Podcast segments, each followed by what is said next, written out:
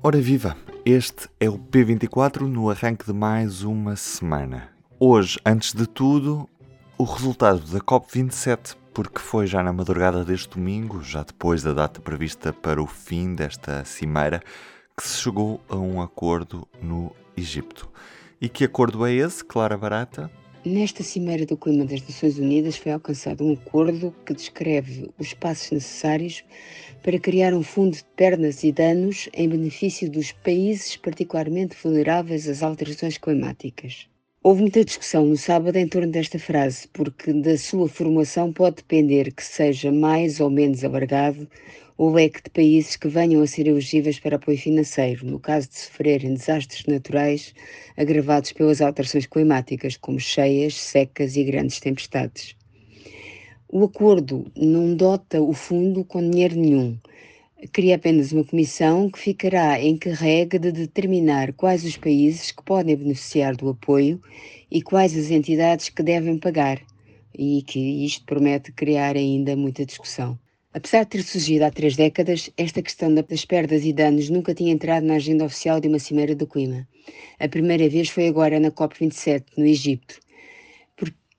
O problema é que a ideia é que os pagadores seriam os países mais ricos e que são responsáveis pela maioria das emissões de gases com efeito de estufa que já estão na atmosfera.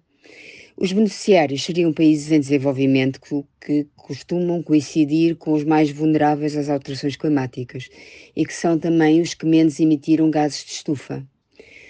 Os países mais ricos uh, sempre se fugiram de discutir esta questão por receio de se verem abraços com grandes pedidos de indenizações.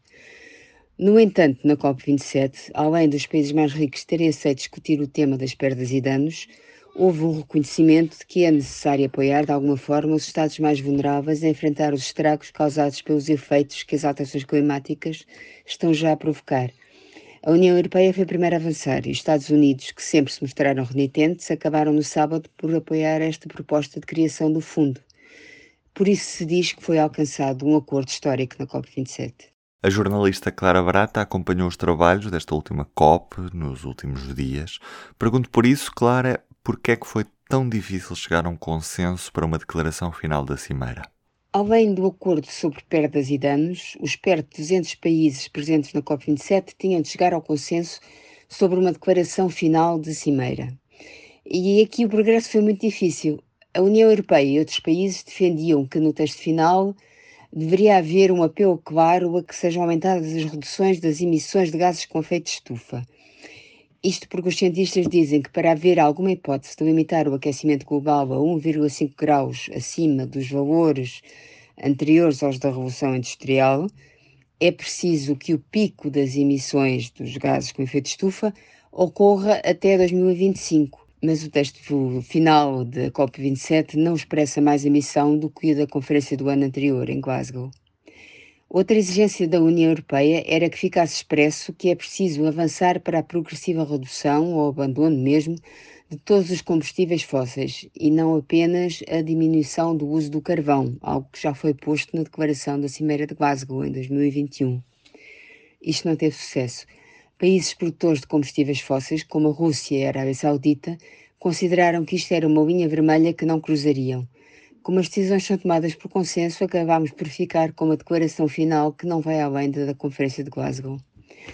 Por outro lado, houve uma tentativa de alguns países, durante a Cimeira do Egito, de que fosse abandonado o limite de 1,5 graus de aquecimento a partir do qual os efeitos de, das alterações climáticas se deverão durar, tornar irreversíveis e perigosos. Estes países queriam que passasse a ser considerado como meta os 2 graus de aquecimento, que são mencionados como o valor máximo aceitável no Acordo de Paris.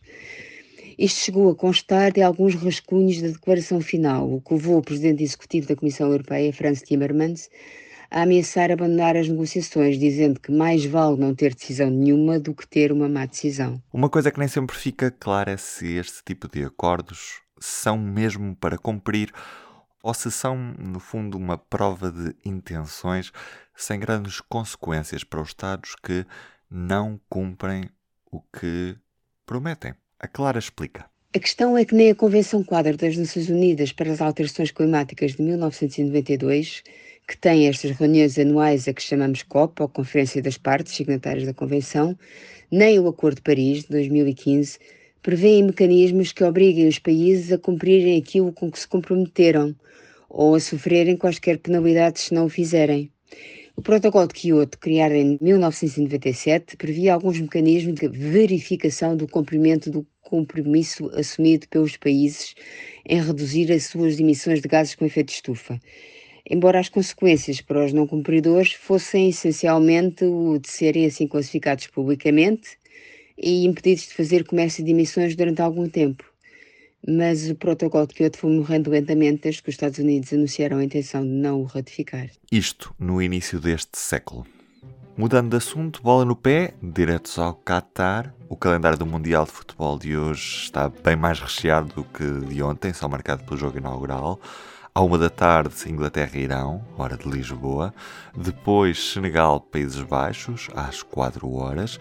E Estados Unidos contra Gales às 7 horas da noite.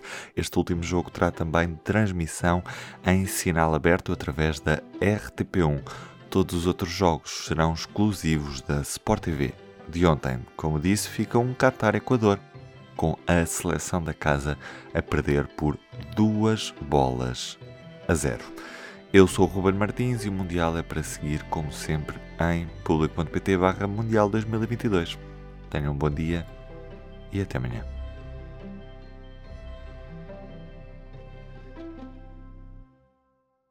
O público fica no ouvido.